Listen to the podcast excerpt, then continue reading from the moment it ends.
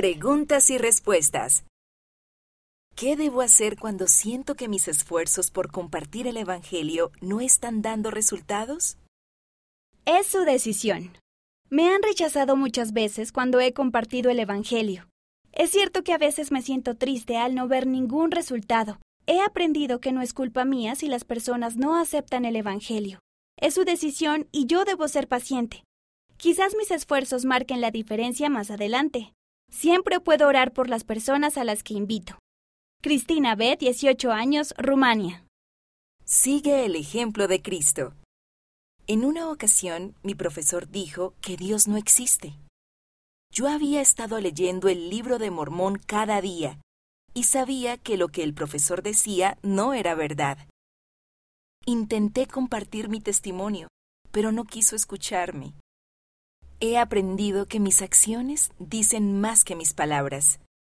Mis amigos me apoyan mucho con mis normas. Siempre me observan porque soy miembro de la iglesia.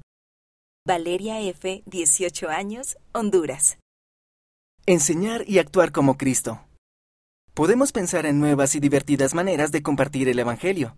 Por ejemplo, podemos aprender de la manera en que Jesucristo predicó con parábolas y acciones. Nuestras acciones demuestran quiénes somos y cuáles son nuestras normas. Johan S., 16 años, Bolivia. Sea un buen ejemplo. Siempre recuerdo el consejo de mis líderes. Ser un buen ejemplo es una de las mejores maneras de compartir el Evangelio.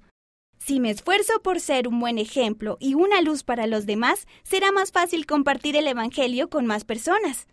Representar a Jesucristo puede traer muchas bendiciones a nuestra vida y a la de las personas de nuestro entorno. Bonnie Q, 16 años, Bolivia. Pide ayuda. Hay cientos de maneras de compartir el Evangelio. A veces tus mejores esfuerzos no garantizan que tus amigos te valoren, pero no estás solo. Pide ayuda al Padre Celestial y al Salvador. Quizás puedas descubrir algo nuevo. Banri O, 15 años, Japón. Confíen en que el Señor obrará sus milagros. No se desanimen si alguien no acepta el mensaje del Evangelio de inmediato. No es un fracaso personal. Eso queda entre la persona y el Padre Celestial. Su función es amar a Dios y amar a su prójimo, es decir, sus hijos.